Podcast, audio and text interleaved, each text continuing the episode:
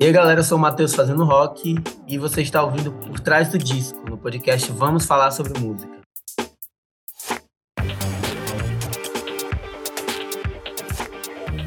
Cria da favela na periferia de Fortaleza, Matheus fazendo rock transporta parte dessas vivências para dentro do segundo e mais recente trabalho de estúdio da carreira, Jesus Não Voltará.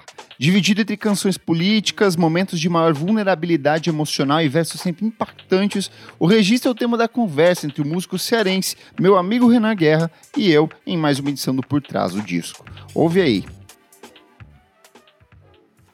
Oi, pessoal, eu sou o Kleber Fak. Olá, eu sou Renan Guerra. E no programa de hoje a gente recebe ele, Matheus Fazendo Rock, responsável por um dos grandes lançamentos desse ano. Jesus não voltará. Matheus, seja muito bem-vindo. Para mim é uma honra enorme conversar com você hoje aqui. Salve, gente. Obrigado pelo convite. Matheus, você lançou o seu primeiro disco, Rolê nas Ruínas, no meio da pandemia de Covid-19, em 2020. Muitos trabalhos lançados nesse mesmo período foram praticamente engolidos por tudo o que aconteceu naquele momento ali. Só que o seu disco não só sobreviveu, como te apresentou para muita gente, abriu portas para que você tocasse com artistas incríveis da cena brasileira, participou do disco do Dom El, que é fantástico ali e ainda preparou o terreno para a chegada desse disco novo. Eu queria entender como que foi para você toda essa mudança de o mundo desabando, você lançando seu primeiro trabalho de estúdio, como que fica a cabeça nessa situação toda? Então, gente, é, o Rolê nas Ruínas também foi um disco que, assim como Jesus Não Voltará, teve um processo de produção demorado, assim, né? Eu acho que eu passei uns dois anos em estúdio, gravando um tempo, aí parava, gravava um tempo e parava. E coincidiu de que é, quando a gente estava com ele pronto, ali em janeiro de 2020, que eu fui organizar, finalizar a capa para preparar o lançamento e tudo, aí já estava meio que apontando assim o que, que vinha, né? Quando a gente lançou a data de lançamento, eu também não tinha muita, é, de fato, muita experiência no sentido de como conduzir um lançamento, como divulgar e tudo. Eu, o que eu tinha era uma movimentação aqui em Fortaleza, né? Com os saraus, com as pessoas. Já era um disco que já vinha sendo esperado pelo ciclo no qual eu vinha me movimentando, que era evento de rua, sarau e enfim. Quando eu lancei a data, foi já saiu também o lançamento do da orientação da OMS e o Estado declarou lockdown. O dia 24 de abril, que foi o dia que saiu o álbum, tava com mais ou menos 14, 15 dias de lockdown, ia ser 40 dias e não se sabia se iam ser só 40 dias, se ia ser mais, aquela dúvida, aquele medo. Eu entrei em alguns parafusos de questionamentos que depois eles foram se dissipando, que é o seguinte, né? Eu tinha músicas que, como Missa Negra, que fala vamos pra praia, tem refrãs que evocam um movimento na rua, e enfim. E eu fiquei realmente pensativo se de alguma forma, em alguma ponta, mesmo que remota, talvez o trabalho estivesse incentivando as pessoas a irem para a rua. Mas eu acho que, pelo contrário, ele acabou acompanhando muita gente no momento que a gente estava dentro de casa, né? Acabou transportando essa travessia de rua para um outro lugar. E eu tinha um plano na minha cabeça. Eu sempre compartilho isso assim quando vou conversar sobre o rolê. Porque o meu plano era basicamente finalizar minha inscrição lá no ID Jovem e começar a dar um rolê pelos estados próximos daqui, né? Que seria Natal, Rio Grande do Norte, seria dar uma passada em Recife e tentar fazer mais ou menos o mesmo movimento que eu fazia aqui pela cidade, seja circular por sarais, eventos de rap na rua e coisas assim, para levar o disco, eu, uma mochila, um pendrive e, e vamos embora. Quando veio a, a pandemia e tudo, aí tudo isso mudou, né? Sim. É, eu fiquei, eu lancei, mas aí não sabia muito o que esperar. Daí para frente, realmente, eu não sabia o que esperar. Mas a internet, o canal lá no YouTube, o meu Instagram, acabaram virando meio que uma pracinha, assim, a gente até frescava pracinha fazendo rock, porque quando ia fazer uma live ou alguma coisa assim, começou a virar um lugar de interação entre gente próxima e gente distante, assim. Eu acho que foi isso que foi, inclusive, dando força para mim, força para o trabalho e fazendo com que outras pessoas começassem a entrar nessa interação ali de live no YouTube ou de live no Instagram. Enfim, acho que foi por aí um pouco. Perfeito. E daí, como que foi mergulhar no processo desse novo álbum que tem esse título bem impactante, Jesus Não Voltará? Eu acho que ele amarra bem a ideia do disco. Como que foi mergulhar nesse segundo álbum? Foi mais tranquilo ou você sente que os processos foram bastante similares? Então, esse esse ainda foi talvez mais desafiador.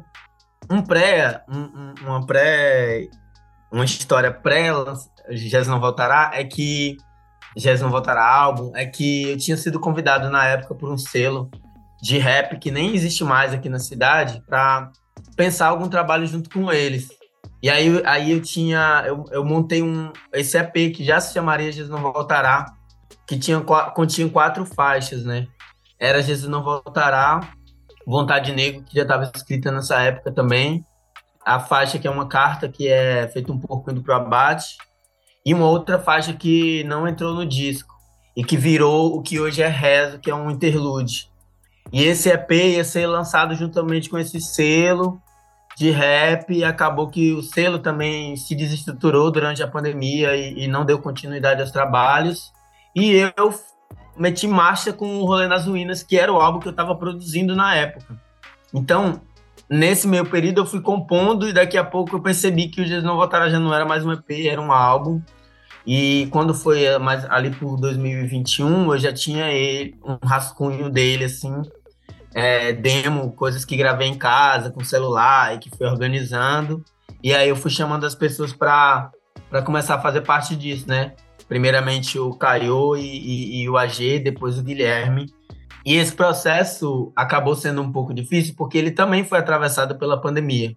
Uma parte dessa produção a gente fez de modo remoto, que acontecia tipo assim: ou a gente produzia numa reunião online como essa, trocando ideia e abrindo um, uma plataforma no computador de alguém e montando ali esqueleto de coisas, ou a gente fazia coisas para fazia uma listinha ia cada um trabalhar na sua casa daqui a uma semana, um mês a gente se encontrava com o que tinha sido demandado, ou quando alguém tinha, por exemplo, porque todo mundo morava com família nessa época, enfim, é, quando alguém fala, ah, minha mãe viajou, foi pro interior e aí a casa, aí a gente ia para casa dessa pessoa.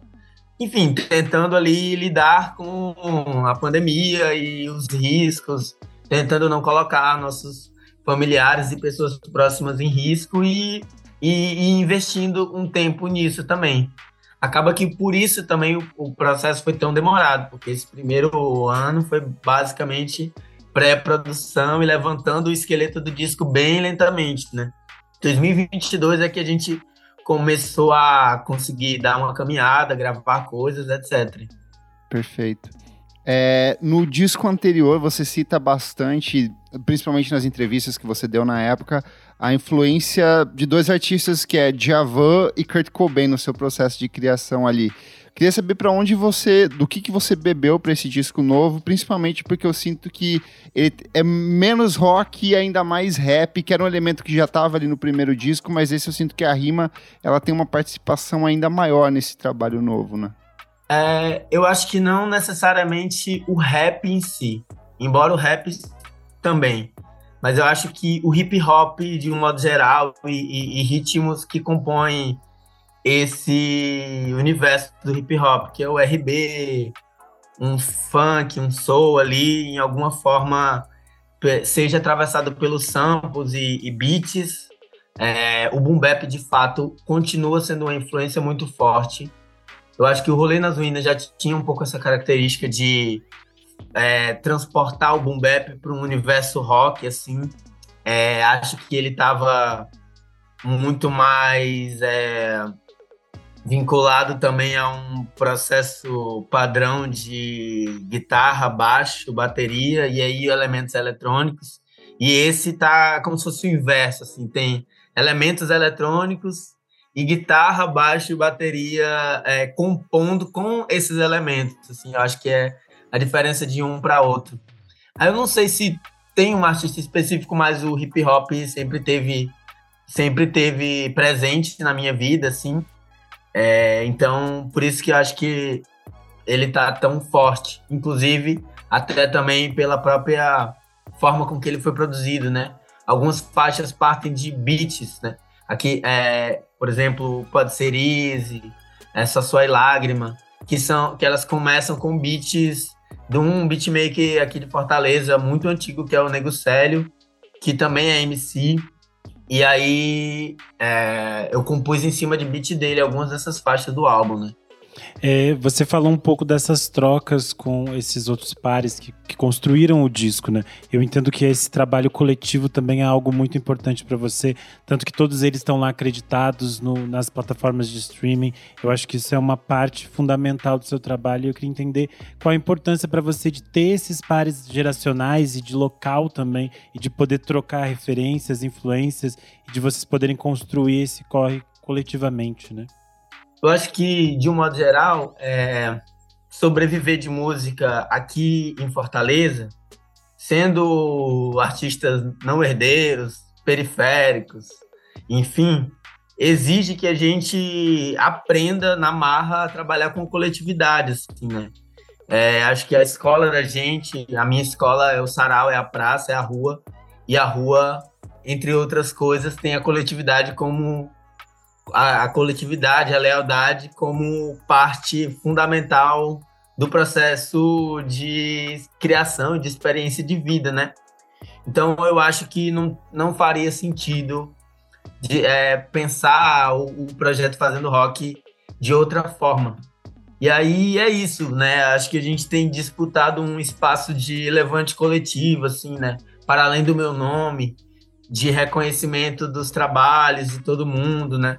Então, eu acho que a forma como eu venho tentado apresentar esse trabalho para o mundo é também uma forma de, de gerar é, essa visibilidade para todo mundo. Mas eu acho que, para além da visibilidade, é a movimentação, a possível empregabilidade, enfim, movimentos e avanços que esse projeto possa trazer para mim e para as pessoas que estão compondo comigo esse trabalho. Perfeito. O disco inaugura com a faixa título, que é uma parceria incrível com a Jupe do bairro ali. O verso dela brincando com o Yoda e Yoga é fantástico. A música inteira ela é muito poderosa. Eu vi uma apresentação sua no Pop Load junto com ela no passado, assim, foi bem impactante pra gente.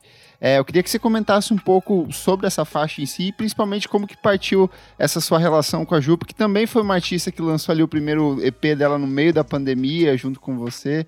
Como que foi esse encontro aí? Um dia desse, né, a gente estava conversando de que a nossa carreira tem caminhado em níveis diferentes, caminhos parecidos, assim. É, sensa inclusive experienciado sensações parecidas, né? Mas assim, a Jupe é alguém que a internet aproximou de mim. É, eu já conheci o trabalho dela.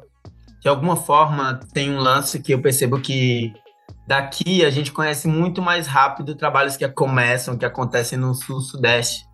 É, eu já acompanho a Jupe há um bom tempo, assim.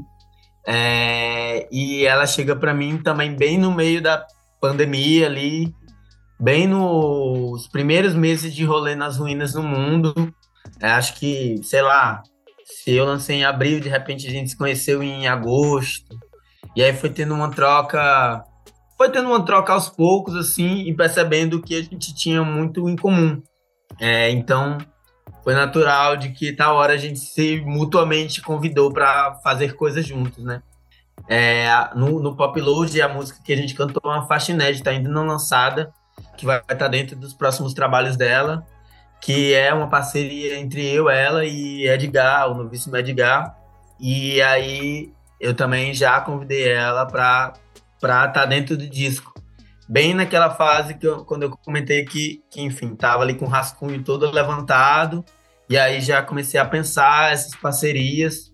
Algumas já estavam quase que dadas, assim, meio que óbvias, por conta da própria relação que eu tinha com as pessoas, como era a Madame, por exemplo, que participa na fase Só e Lágrima e é minha amiga do cotidiano, né, também. Então, é, mas com o Jupe foi assim, foi foi a internet, foi de vez em quando uma vídeo chamada pra gente trocar ideia e saber um pouco, um pouco mais sobre o trabalho um do outro, um da outra e, enfim, seguir, né? E aí foi isso também, descobrir formas de, de produzir à distância, é, de compor à distância. E aí, tom e áudio de WhatsApp, ligação, mensagem, troca de ideia, troca de ref, enfim.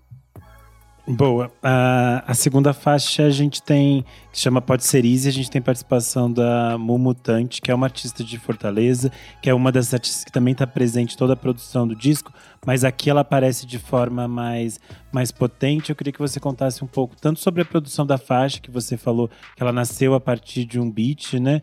E uhum. quanto a presença dela nesse, nesse, nessa, nessa canção.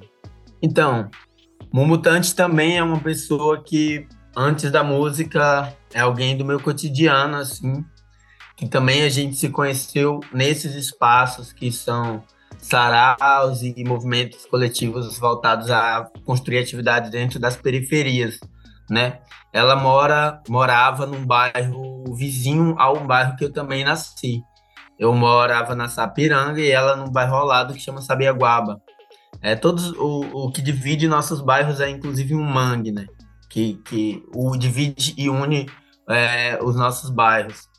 Quando fui fazer a primeira apresentação presencial do trabalho, no final ali de 2021, uma reabertura, um ensaio de reaberturas de espaços aqui em Fortaleza, é, chamei ela para cantar comigo, ainda nem para ser back, no show, no show ela trabalha como back junto comigo, mas chamei ela para fazer assim um, num lugar assim de suporte, né? Cantar ali junto comigo o show, esse primeiro show, que seria só eu e ela no palco, inicialmente.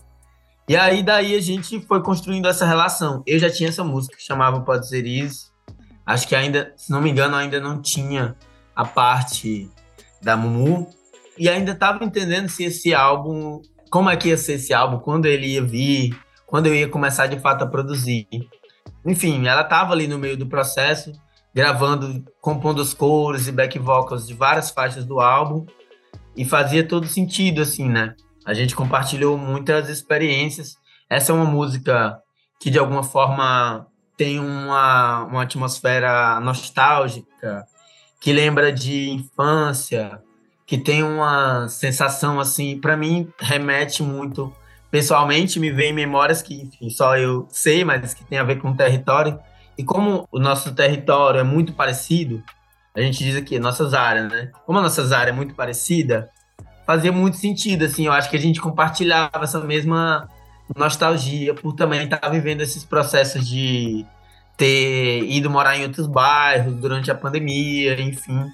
Eu acho que fazia muito, muito, muito sentido, assim, além de toda a proximidade, toda a fluidez que, que existe na nossa troca. A terceira faixa do disco é Pose de Malandro, Me Querem Morto. Ela é duas pelo preço de uma aí. Foi a primeira composição que você lançou ano passado ainda. Eu gosto muito da primeira metade, mas quando chega na segunda e tem aquela base que é um, parece que é um drone, uma coisa meio transcendental, cara, que música foda, que música fodida, assim, ela te leva para um outro universo. A letra também muito política, muito carregada, muito forte, eu acho que presente no disco inteiro, assim. Conta como que foi fazer essa faixa que é de longe uma das minhas favoritas aqui. Então, essa faixa, de fato, ela nasce como duas músicas pequenininhas e separadas, assim. A primeira parte, Pose de Malandro, foi composta um pouco nesse processo de pensar esse EP para um, para um selo, etc., mas ficou de ladinho ali. E a outro pedaço, Me Querem Morto, foi composto separadamente, inclusive era voz e violão, assim, tinham outras características. E na hora de desenhar o álbum, rascunhar um álbum, montar um projeto de um álbum, é, não vou saber dizer o motivo exato, mas pelo que eu intuí de juntar elas, assim. E aí a produção, aí pronto, aí foi feita uma produção do zero, baseada na letra e melodia da música, né? A gente foi levantar o beat em cima da música que já existia, assim, né? É, aí são duas viradas, a gente de fato escolheu é, esses elementos que eu acho que eles compõem muito com, com coisas que a gente já vinha trabalhando no, no rolê nas ruínas, de repente aprofunda um pouco essa pesquisa, né? Porque tem as guitarras distorcidas, tem as batidas de funk ali, tem os, enfim, os adlibs do funk também, juntos ali compondo, embora chegue a remeter um trap em algum momento, mas assim, é uma mistura quase que heterogênea, assim, não dá para identificar onde é o que, né? Ela tá mais baseada na própria letra, que a própria letra e a melodia chama. Para mim é isso, assim, né? Ela tá mais baseada no que a própria letra e a melodia chama do que outra coisa. E o outro momento também, né? Tipo, acho que já tem menos elementos percussivos, mais synths, vozes, é, o uso do autotune, o uso das vozes como camada instrumental, que eu acho que é isso, junta essas características desse universo, que, que é o hip hop, compondo ali harmonias e instrumentos para dar chão assim para a música em si. E aí o, o, a participação do Big Léo em si, que eu acho que tem a ver com tudo, todas as pessoas e a forma como eu imagino é, a participação delas no álbum, acho que é muito num lugar de a música propõe uma conversa, um tema X, e eu acho que eu trago um ponto de vista e chamo alguém para expandir esse ponto de vista, para trazer, olhar para esse mesmo para esse mesmo tema de um outro ponto de vista e a gente complementar assim um, uma discussão. E acho que o Big Léo chega e faz isso. Porra, fantástico. Sim. Que música foda. Pô.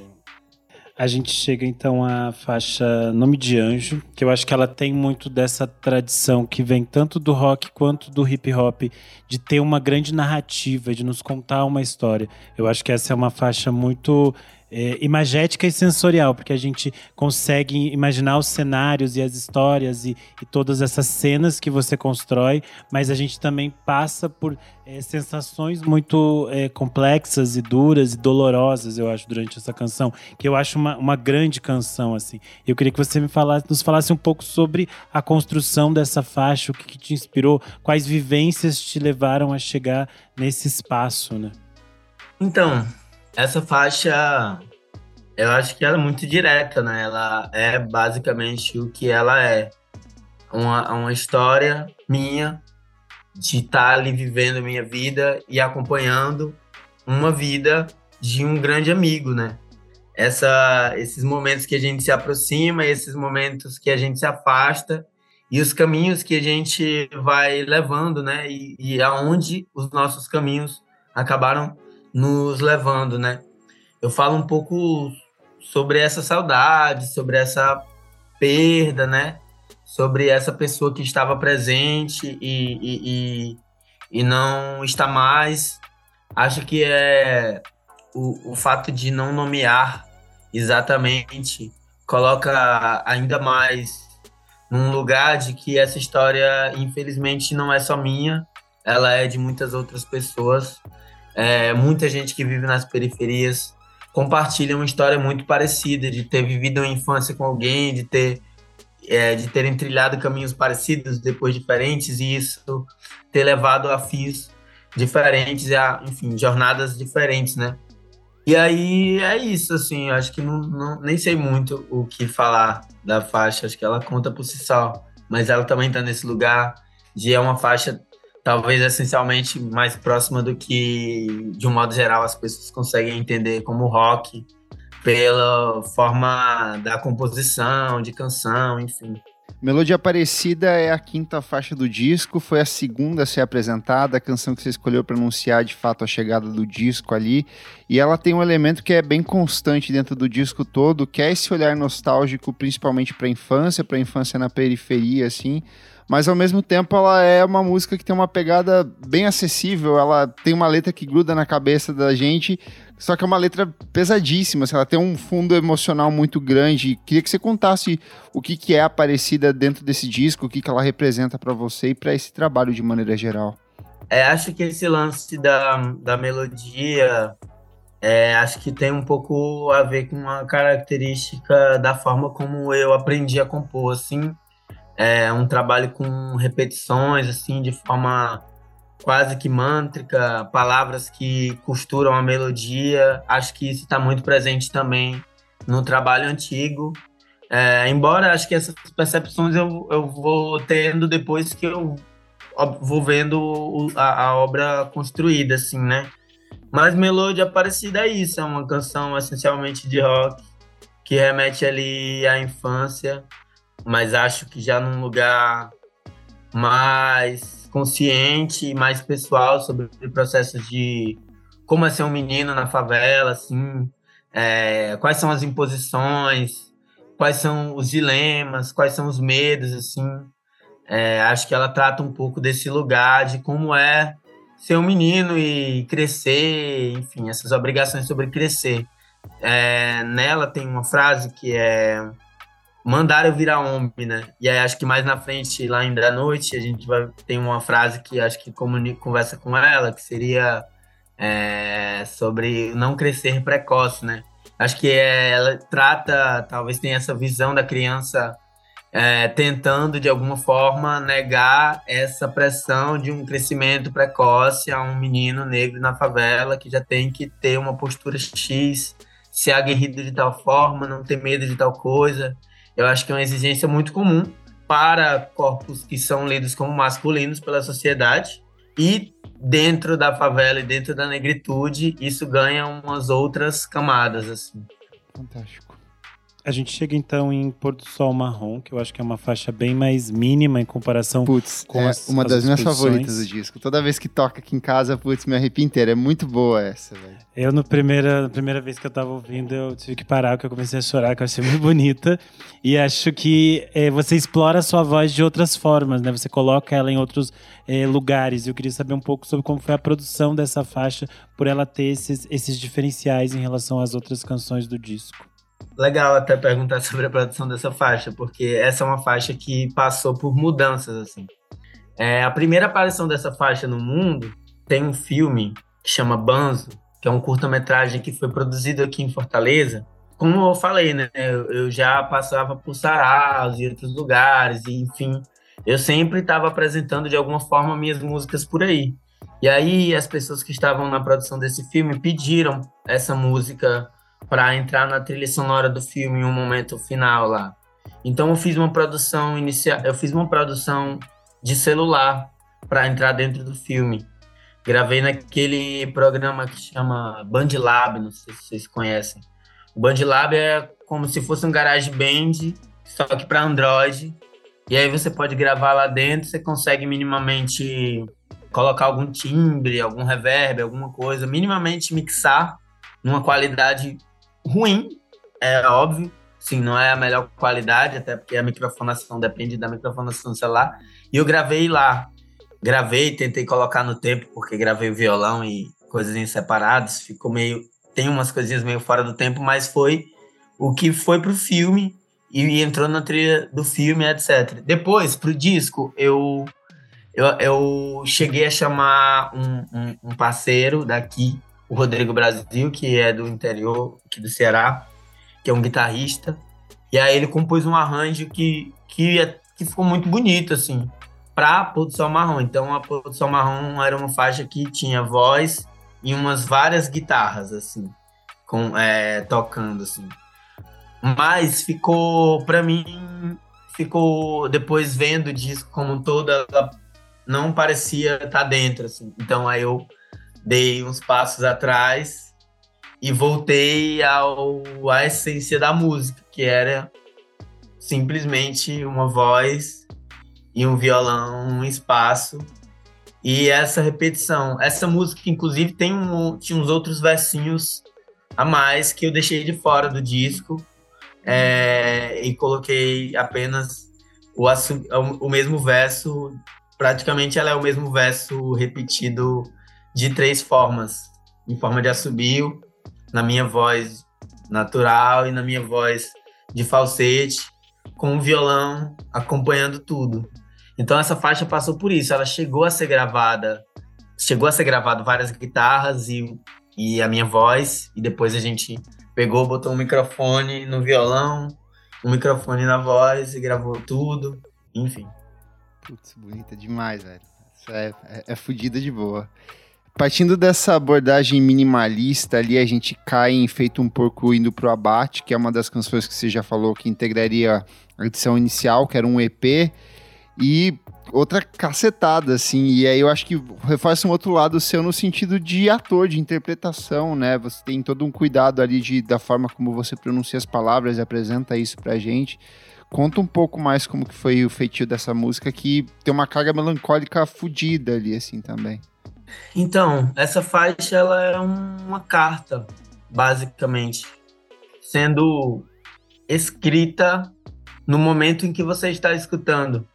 Assim, para mim, é, eu a gente produziu essa faixa com essa intenção, assim, de traduzir esse momento desse que esse desabafo, é, que essa mensagem está sendo é, feita para ser enviada, assim, uma carta prestes a ser enviada. É, era uma carta real, um pedaço de uma carta real que eu escrevi, mas que eu tirei pedacinhos e trouxe para dentro do álbum, né? O álbum, de certa forma, ele, por mais que eu vá, vá misturando as histórias e não, e não deixe uma história certinha da minha vida, ele, de certa forma, é um álbum autobiográfico, assim, carrega histórias minhas, histórias reais, histórias, histórias que compartilhei com pessoas reais, próximas a mim, familiares, amigos e amigas, enfim, e essa é uma carta, de fato, que foi escrita para alguém e que trouxe para dentro desse álbum. É, inclusive, Madame lançou essa carta, eu já cheguei a a ler pedaços dela em, em outros momentos, em, em, outros trabalhos, enfim.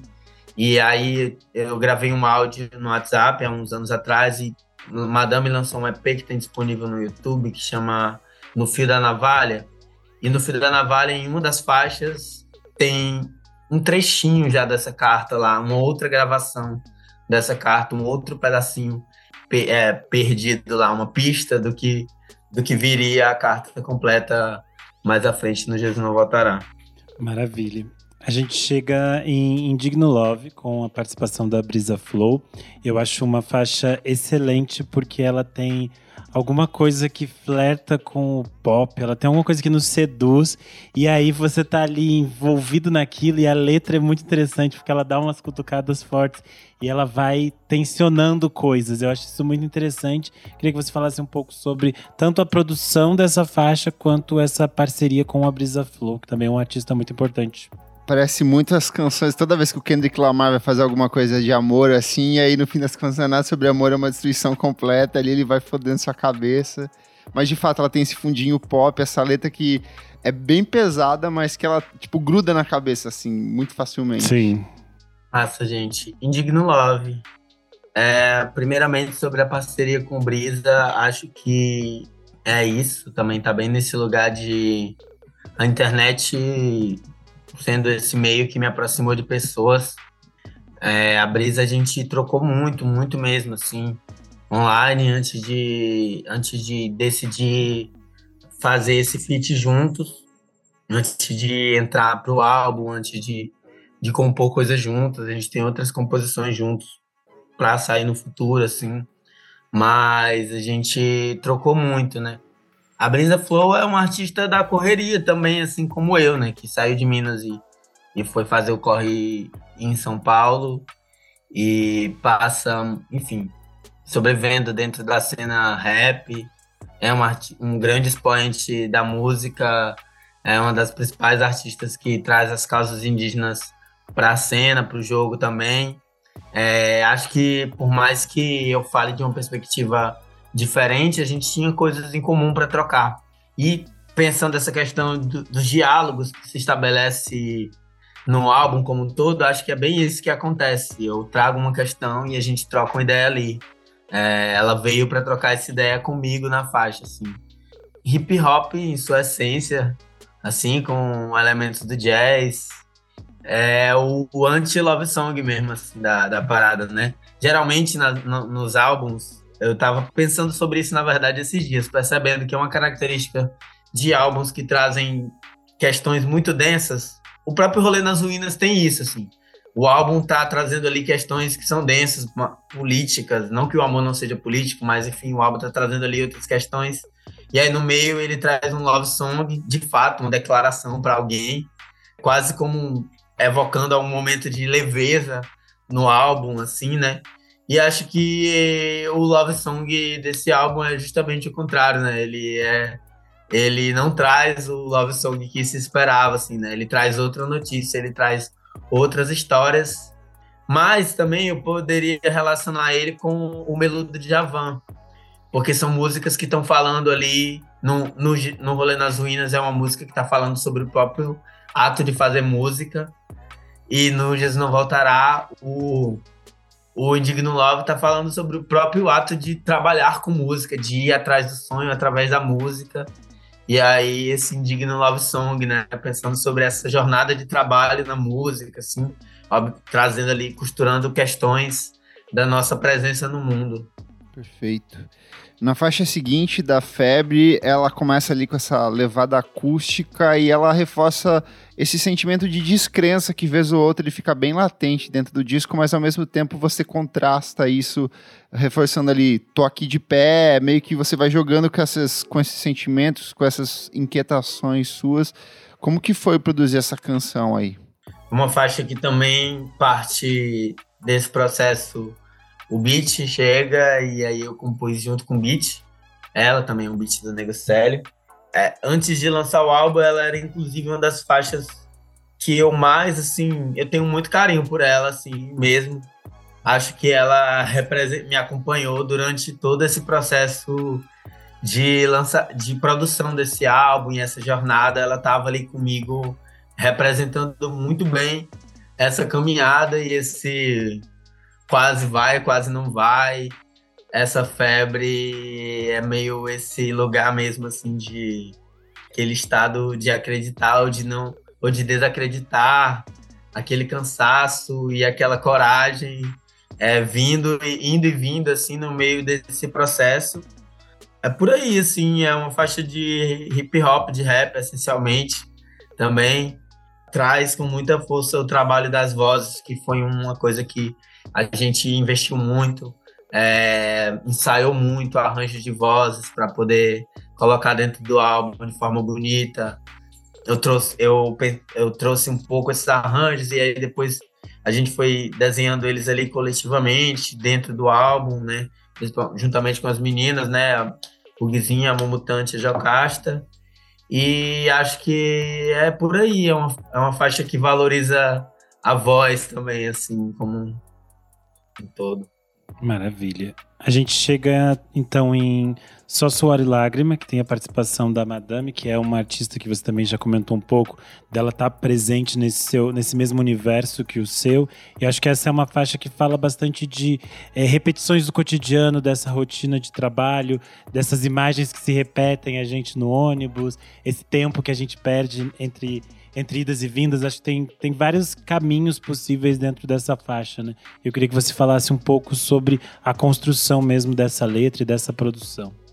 Assim como a Madame é muito referência para mim, essa faixa tem essa característica de eu acho que essa faixa ela representa muito a rotina de muitas e muitas artistas da favela aqui de Fortaleza que estão de fato se dividindo entre mil funções e que estão sonhando, mas que estão ali, estão no telemarketing, estão sendo entregadores, estão sendo garçons, estão sendo outras coisas, estão é, se dividindo entre a necessidade e, e o sonho, assim, é, literalmente, porque ainda estão descobrindo modos de, de, de continuar na luta. É, acho que essa faixa também traduz um, uma, uma coisa que foi muito marcante na minha vida, que foi trabalhar nos ônibus, que fez parte da minha rotina de trabalho, trabalhar cantando nos ônibus. E a Madame chega no verso dela colocando isso pro universo da música, assim, né? E é isso, traduz um sentimento mesmo, assim, né? Um sentimento de. É, esses, é, é, é uma faixa com esse com é, líquida, né? É o suor, a lágrima e o sangue é, compondo ali o universo da música e essa rotina de trabalho, essa exaustão, né? É uma faixa que eu acho que, que através do rap tenta é, traduzir um pouco essa sensação cotidiana, né? Você falou lá na Melodia Aparecida que ela tinha algumas conexões com a faixa de encerramento, que é da noite, mas quando eu chego aqui em Rezo, eu vejo muito como uma resposta, talvez, para é, Melodia Aparecida, no sentido dela ter um discurso um pouco mais esperançoso, de pensar em futuros possíveis para crianças pretas e para as pessoas, para a vida na periferia de maneira geral. Ter essa levada de reggae aqui, ela é praticamente um interlúdio, mas ela tem uma carga emocional, uma força muito grande também. E também é uma das canções que era lá do, do, do modelo do EP ainda. Como que é? O que, que é Reza dentro desse disco aqui? Não sei se ela ela pode ser uma resposta, porque eu acho que esse álbum ele de alguma forma ele trabalhando com tantas memórias acaba sim sendo um álbum que mexe com o espiritual assim, né? Então, esse rezo ele é um é um rezo mesmo, né? É um pedido, né? que se repete ali, né? O verso é curtinho, ele é dito uma vez, ele é dito mais uma vez, dentro dessa característica do reggae dub, que é uma coisa que, que tá no, no, no nosso cotidiano fortalezense, tá dentro do meu imaginário, tá dentro da minha música também, é, tá dentro do rock de favela em si.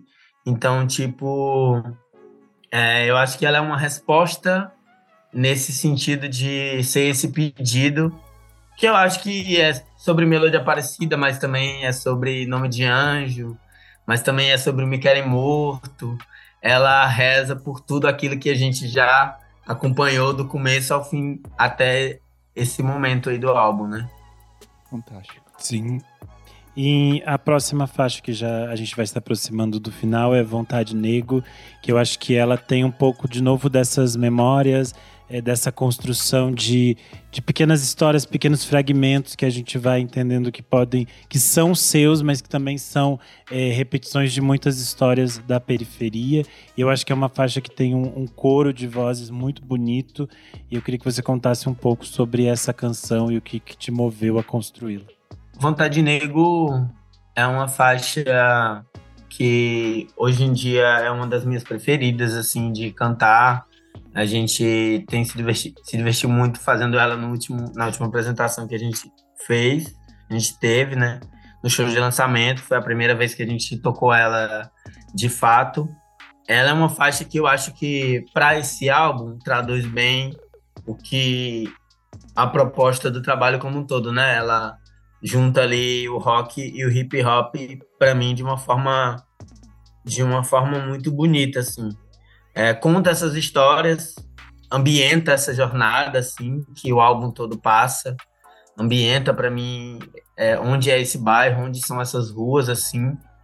Acho que entra em umas questões existenciais que vão para além da vida política daquelas pessoas. Acho que tá um pouco de pensar sobre a gente enquanto um ser vivo, carne, osso e sangue, enfim. Imagina um mundo possível enquanto sente a sensação de estar andando na rua e de, de ser esse corpo político, que o corpo do Me Querem Morto, que é parado pela polícia, é, mas que gostaria de poder experienciar outra sensação em vida, né?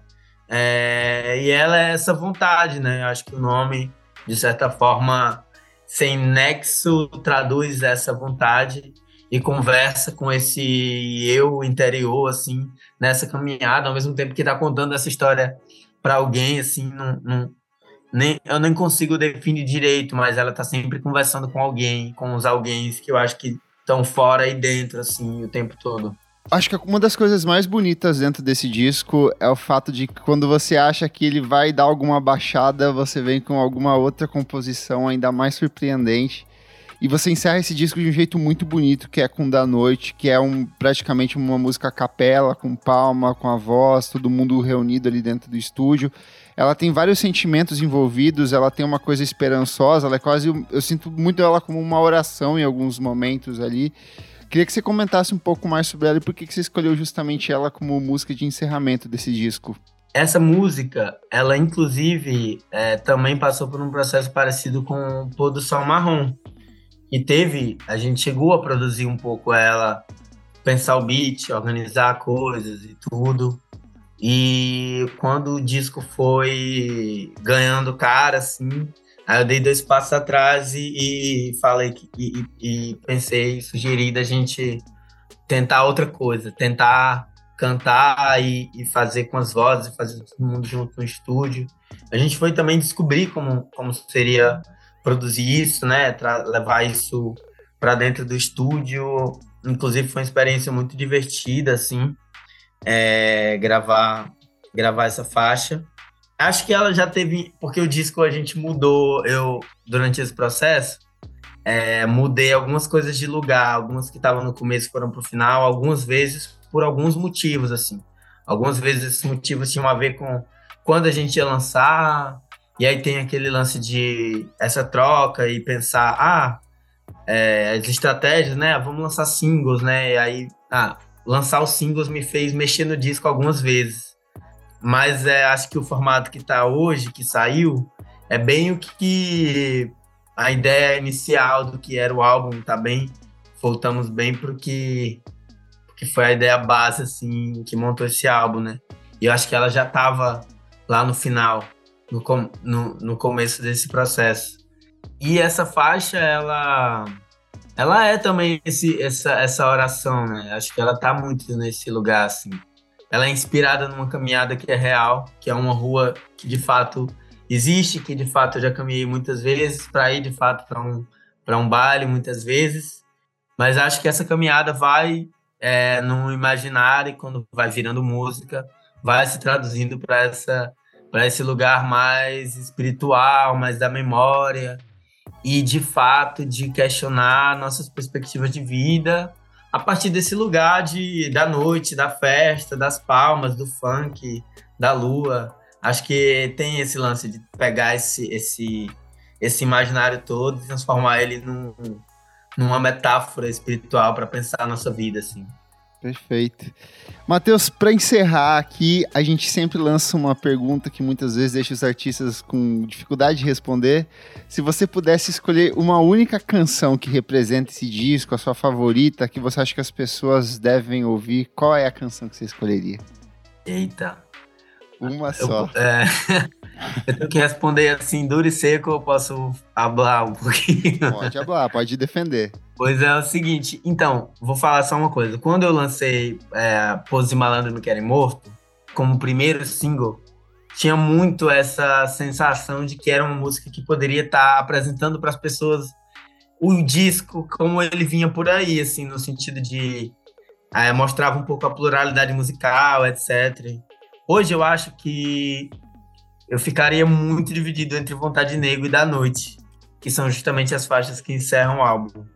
Mas, para título da pergunta, eu vou escolher Vontade Negro.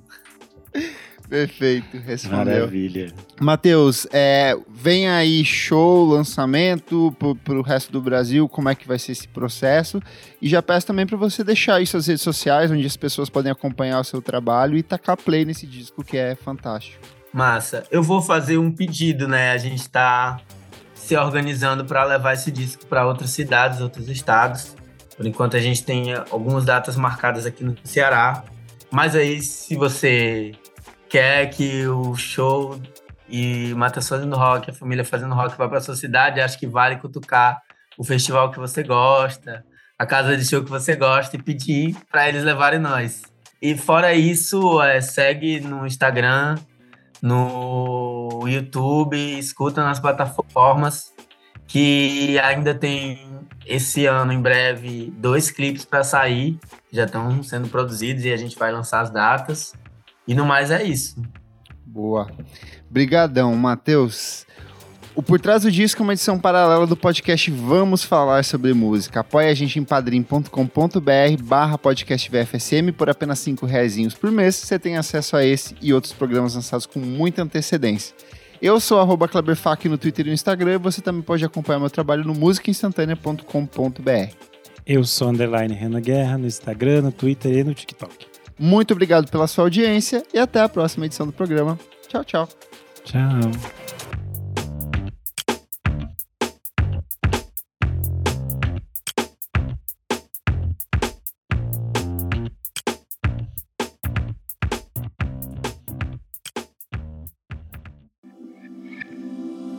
Esse podcast foi editado por Nick Silva.